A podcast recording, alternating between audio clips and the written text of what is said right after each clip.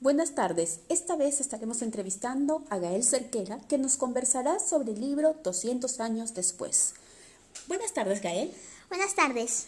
Muy bien. Iniciaremos con la primera pregunta. ¿Qué requisitos se tenían que cumplir para poder ser soldado? Se requería ser hombre adulto de complexión robusta, no tener ningún defecto físico y ser preferentemente soltero. Tales requisitos eran los que exigían las ordenanzas militares.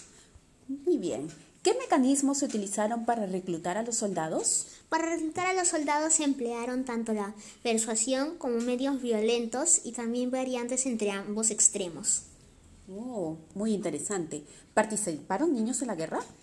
Sí, lamentablemente, los niños participaron de diferentes formas en esta guerra. La manera más importante fue en, enredándose en la marina y el ejército, donde algunos se sumaron con tan solo 12 o 13 años de edad.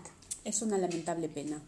¿Recibían un sueldo los que participaban en la guerra? Sí, tanto los oficiales como las tropas recibían un salario que guardaba relación directa con su rango. Durante la colonia, el sueldo del ejército del rey se estableció en las ordenanzas militares que regían para todo el virreinato. Así, mientras que un comandante ganaba 100 pesos, un ayudante recibía 40, un sargento 16, un cabo 12 pesos y un, y un tambor 11 lamentable porque hay bastante brecha salarial.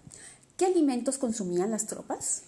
Sabemos que el rancho del Ejército Libertador que ingresó en Lima el, en, julio de, de 1821 consistía en pan, menestras, tocino y carne, distribuido dos veces al día, a las 11 de la mañana y entre las 5 y 6 de la tarde.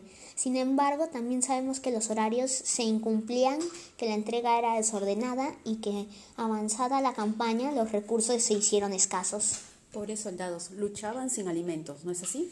Sí, lamentablemente, así en el, en el tiempo de la guerra. Muchas gracias, Gael, por esta grandiosa entrevista. Estaremos nuevamente entrevistándolo más adelante. Gracias, me alegra haber venido.